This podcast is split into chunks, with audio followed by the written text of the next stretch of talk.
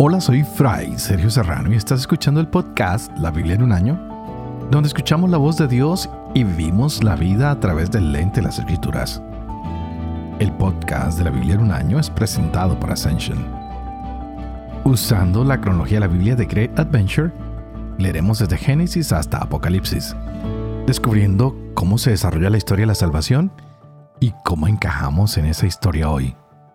Llegamos al día 153 y hoy estaremos terminando lo que se llama la monarquía unida y ya mañana empezaremos un nuevo color, nuevas historias, nuevas cosas que van pasando. Va a haber división, van a haber conflictos, pero bueno, esperemos hasta mañana. Ayer leíamos el tema de la fama de Salomón.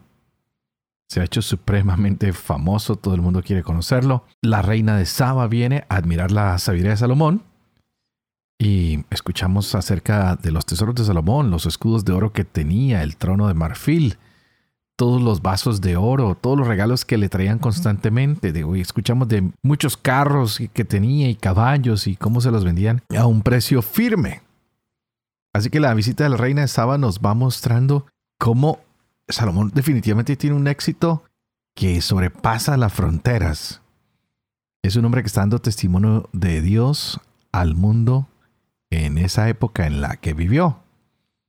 Y por supuesto, esta fama se ha divulgado y mucha gente llegaba a Jerusalén para conocer el lugar de adoración que él había construido para el Dios vivo y verdadero.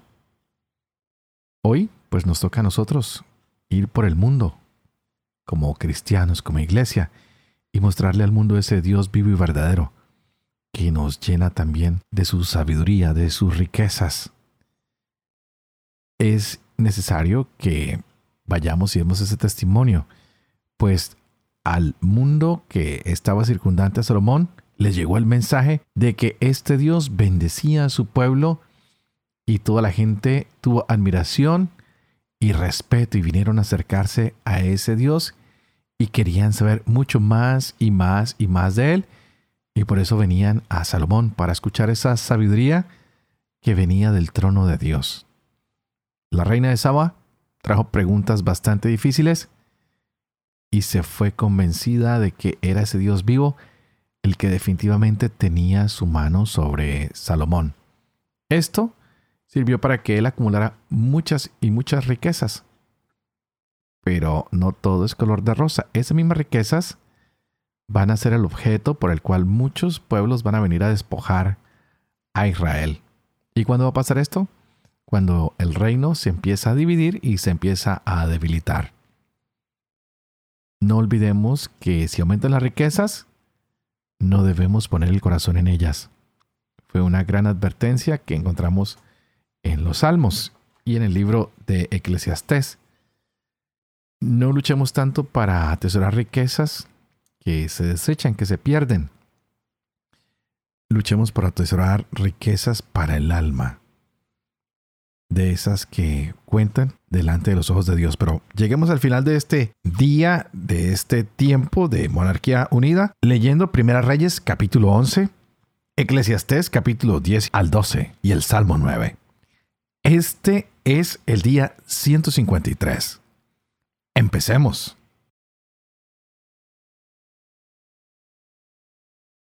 Primera Reyes, capítulo 11. El rey Salomón amó a muchas mujeres extranjeras, además de la hija del faraón, moabitas, amonitas, edomitas, sidonias e hititas, de los pueblos de los que había dicho Yahvé a los israelitas, no se unan a ellas y ellas a ustedes, pues seguro que arrastrarán su corazón tras sus dioses. Pero Salomón se unía a ellas por amor tuvo 700 mujeres con rango de princesas y 300 concubinas.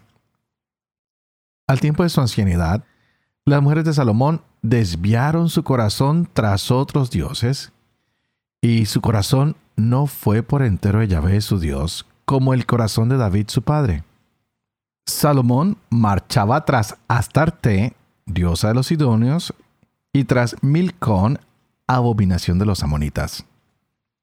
Salomón hizo lo malo a los ojos de Yahvé y no se mantuvo del todo al lado de Yahvé como David su padre.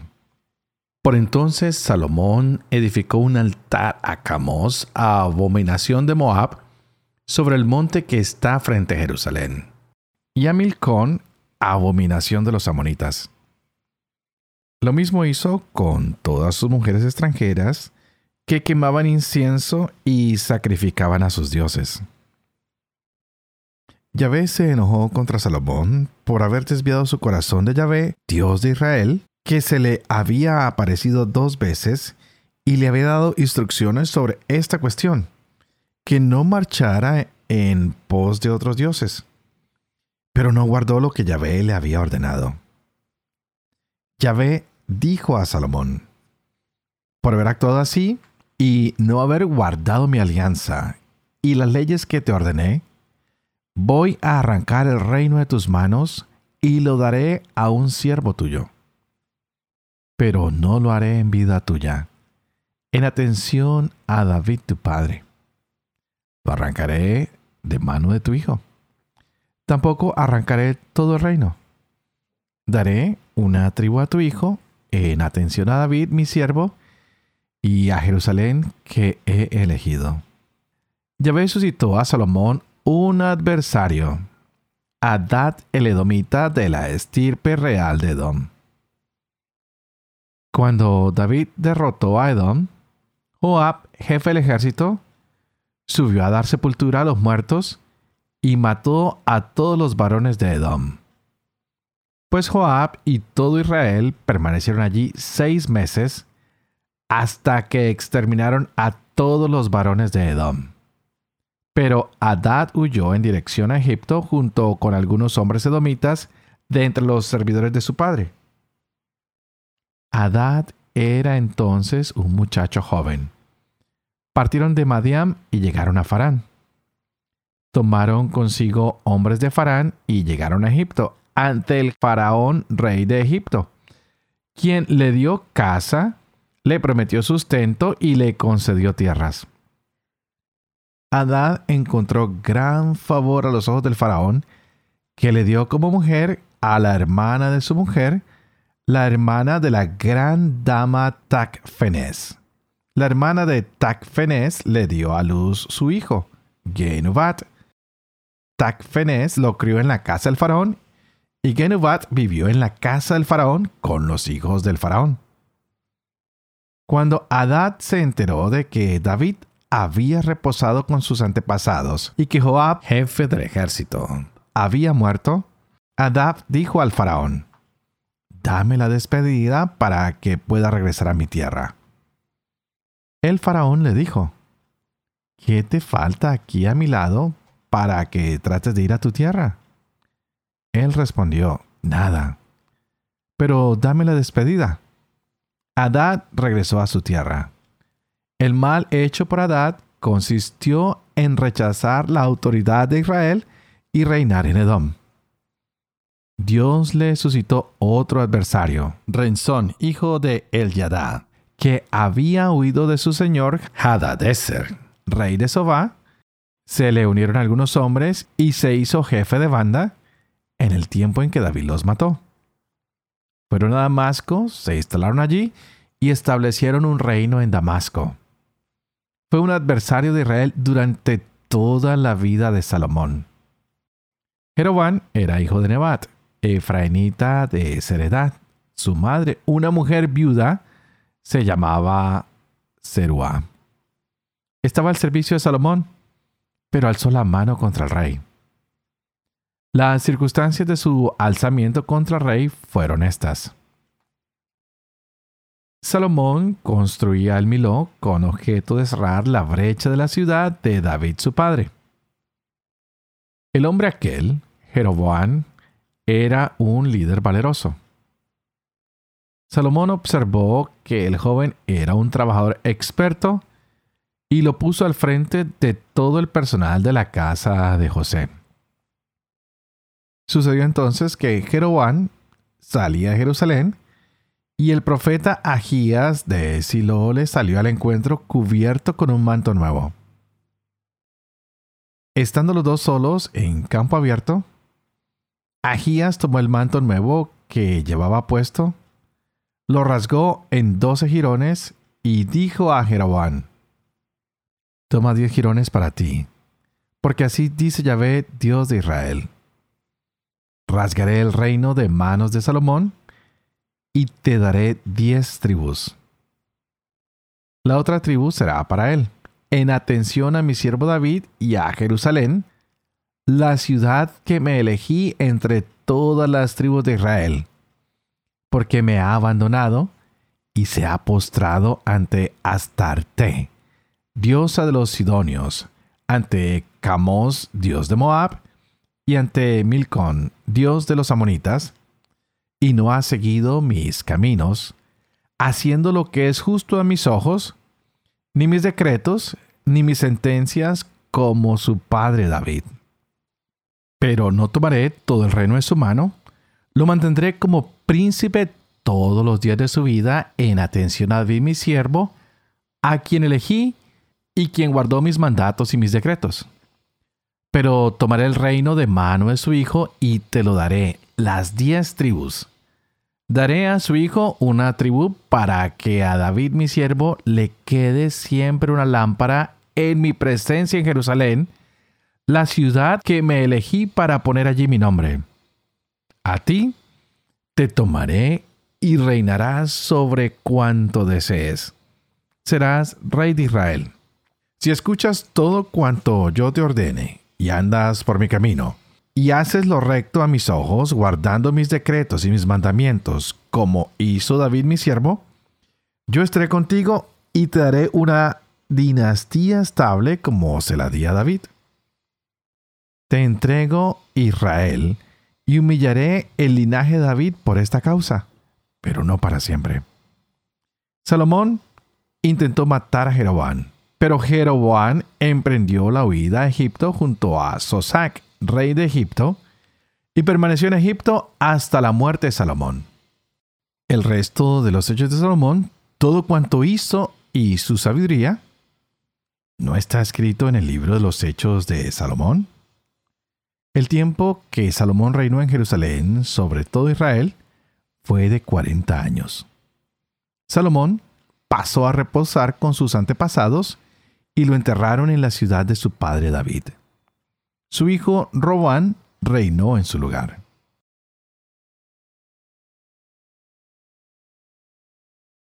Eclesiastés capítulo 10 al 12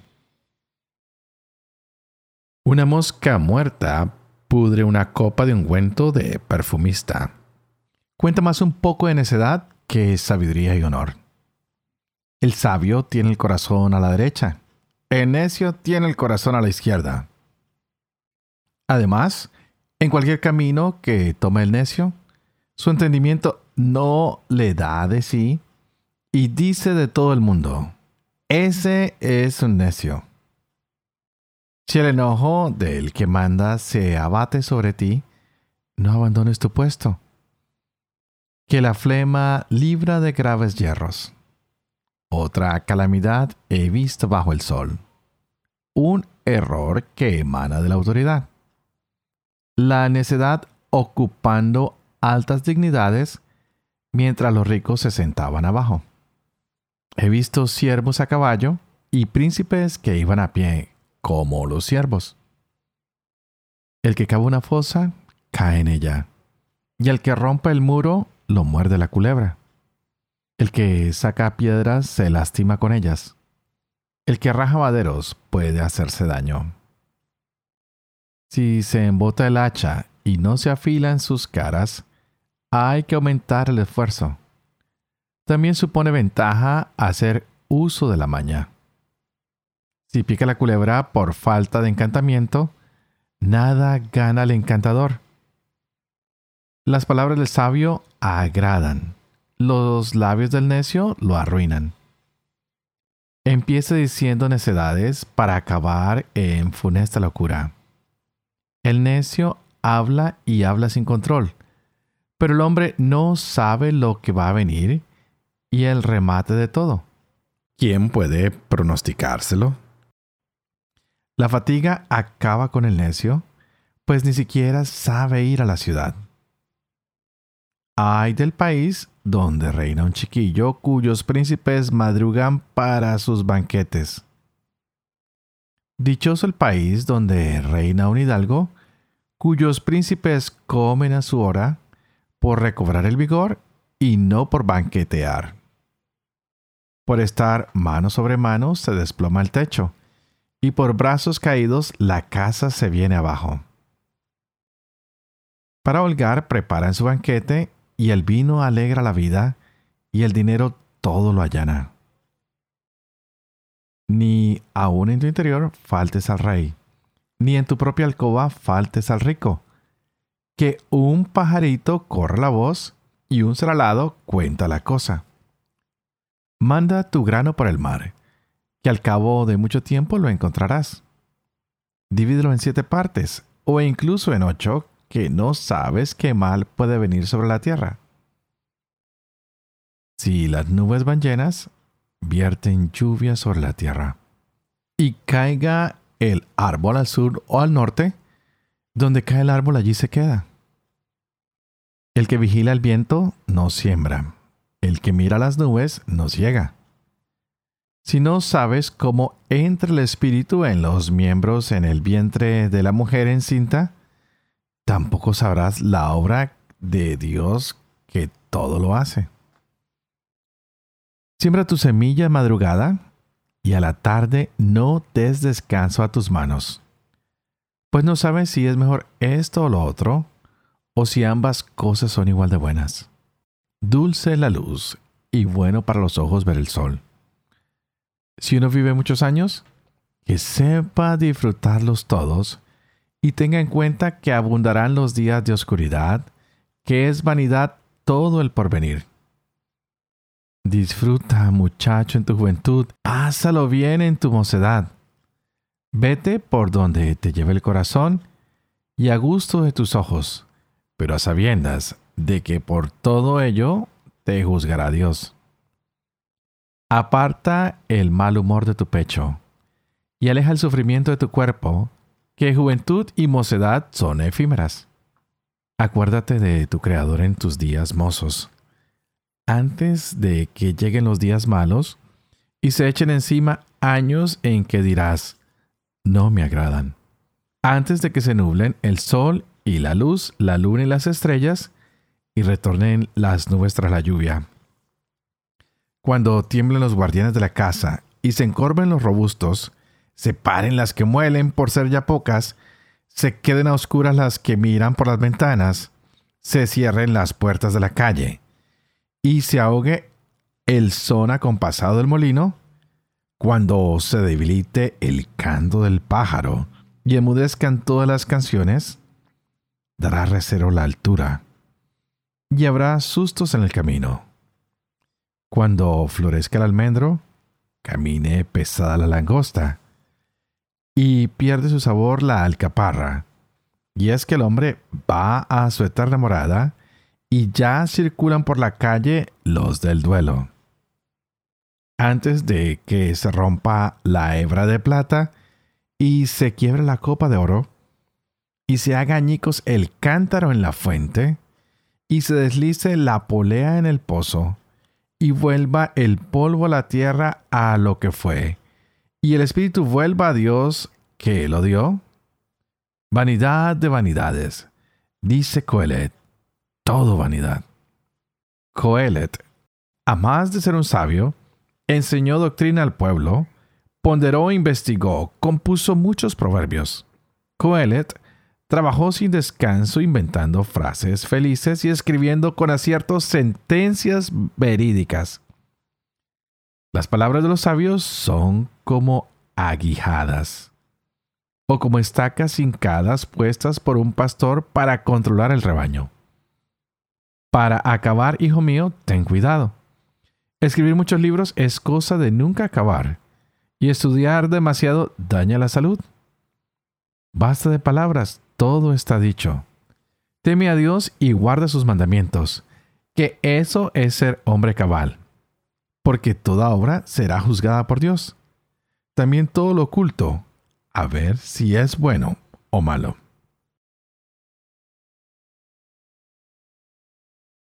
Salmo 9 del maestro de coro para oboes y arpa. Salmo de David. Te doy gracias, Yahvé, de todo corazón. Voy a proclamar todas tus maravillas. Quiero alegrarme y gozar en ti. Tañer para tu nombre, Altísimo. Mis enemigos retroceden, flaquean, se desvanecen ante ti, pues defendiste mi causa y mi juicio, sentado en tu sede como justo juez. Expulsaste a los paganos, destruiste al malvado, borraste su nombre para siempre jamás. Se acabó el enemigo como ruina perpetua, asolaste sus ciudades, se apagó su recuerdo.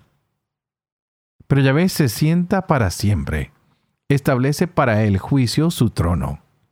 Él juzga al orbe con justicia, sentencia a los pueblos con rectitud. Sea Yahvé baluarte del oprimido, baluarte en tiempos de angustia. Confíen en ti los que conocen tu nombre, pues no abandonas a los que te buscan, Yahvé. Canten para Yahvé que habita en Sión. Publiquen entre los pueblos sus hazañas. Pide cuentas del crimen y se acuerda de ellos. No desoye el grito angustiado de los desdichados. Piedad de mí, Yahvé, mira mi aflicción, tú que me recobras de las puertas de la muerte, para que proclame todas tus proezas a las puertas de Sión, gozoso de tu triunfo. Se hundieron los paganos en la fosa que hicieron. En la red que ocultaron quedó su pie prendido. Yahvé se ha dado a conocer. Ha hecho justicia. Ha enredado al malvado en las obras de sus manos. Vuelvan los malvados al Seol, todos los paganos que de Dios se olvidan. No quedará olvidado el pobre para siempre la esperanza de los desdichados nunca se frustrará. Levántate, Yahvé, no triunfe el hombre, sean juzgados los paganos en tu presencia. Llenan los Yahvé de terror. Sepan los paganos que solo son hombres.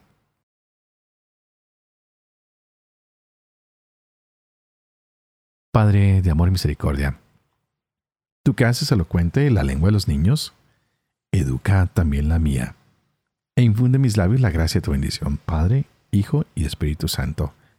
Y a ti te invito para que pidas al Espíritu Santo que abra nuestra mente y nuestro corazón para que podamos gozarnos de esta palabra de Dios hoy en nuestras vidas.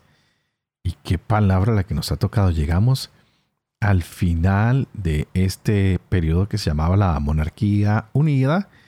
Y con esto ya no leeremos monarquía unida en Reyes. Ya pasaremos a Reyes, pero veremos una monarquía que está desunida. Tendremos otros momentos, pero ya mañana empezamos un evangelio. Vamos a hacer un, poco de evangelio. Hay cuatro momentos en el año en que pararemos para leer los evangelios y ver lo que se llama el cumplimiento mesiánico. Así que hay más sorpresas que van a venir. Leíamos hoy Reyes, pues capítulo 11, y era un poquito triste porque llega la muerte de Salomón. También se nos habló sobre las mujeres y las concubinas de Salomón y cómo estas mujeres van interviniendo en la vida de Salomón y hacen que su corazón se incline a otros dioses. Y ya Dios se le había aparecido dos veces a, Salomón y le había dicho, oye, solo algo te voy a pedir, y es que te mantengas fiel y firme como tu padre David, con todas mis enseñanzas, mis decretos, mis mandamientos. Y sabemos que al que más se le da, más se le exige. Salomón tuvo la oportunidad más grande que cualquier hombre jamás haya tenido y pudo haber acabado con las falsas religiones porque Yahvé se le había manifestado, tenía todo el conocimiento, toda la sabiduría, pero se distrajo.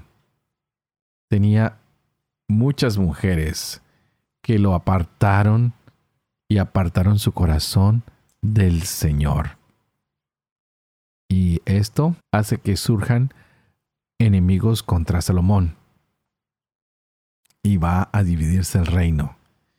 Ya vemos que llegarán diez tribus a un lado y el Señor dejará que Salomón y su descendencia quede con el resto. Pero es triste ver que el reino se ha dividido como un resultado de que Dios está indispuesto, no está complacido con las acciones del rey. Sin embargo, por amor a David, Dios promete que dará, un puesto a Jeroboam. Y veremos que hay rebelión, que van a haber ahora dos reinos, el del norte, el del sur. Y cuando Salomón descubre que Jeroboam está detrás de algunas de estas cosas, trata de matarlo. Pero este hombre inteligentemente se va para Egipto y espera a la muerte de Salomón. Con esto terminamos 40 años de reinado de Salomón. Y vamos a ver que de aquí en adelante hay grandes dificultades para el pueblo.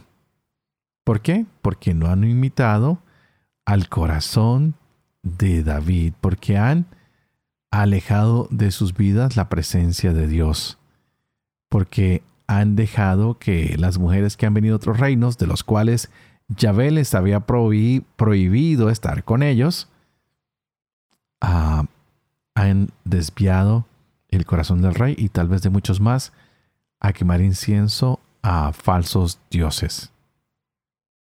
Pero el amor de Dios no puede cambiar. Sigue amando a su pueblo. No lo abandona del todo. Pidámosle hoy al Señor que nuestro corazón nunca se aleje de Él. Que no nos dividamos, que tengamos más unidad en la iglesia, en la cristiandad, pues nos hemos venido dividiendo por tantos y tantos siglos. El cisma de Oriente, la división protestante y tantas otras divisiones que se han venido dando. Esto, pues, no solo destruye la iglesia, nos destruye a nosotros como individuos, como familia, como sociedad. Jesús se entregó en la cruz, pero antes de entregarse pidió, Padre, que todos sean uno como tú y yo somos unos. Pidémosle al Señor que esa fuerza salvadora que viene de la cruz, que ese Espíritu Santo que Él nos ha regalado, nos transforme y nos haga capaces de controlar nuestras fuerzas que quieren tirar para cada lado, cada uno por su lado. Y esto es a veces consecuencia del pecado. Que sea mejor el Espíritu Santo el que nos ilumina, que sea la presencia de Cristo en medio de nosotros el que nos alienta y que sea el Padre quien nos quiere salvar, el que nos una cada día más y más y más. Así que con esto hemos llegado al final de la monarquía unida. Mañana empezaremos algo nuevo, así que preparémonos. Y antes de terminar, como siempre, por favor les pido que oren por mí, para que pueda seguir siendo fiel a este ministerio que se me ha confiado, para que el Señor me conceda la salud, para que pueda vivir con fe lo que leo, lo que comparto con ustedes, para que pueda enseñar siempre la verdad y para que yo también pueda cumplir lo que he enseñado. Y que la bendición de Dios Toporoso, que es Padre, Hijo y Espíritu Santo, descienda sobre cada uno de ustedes y los acompañe siempre. Que Dios los bendiga.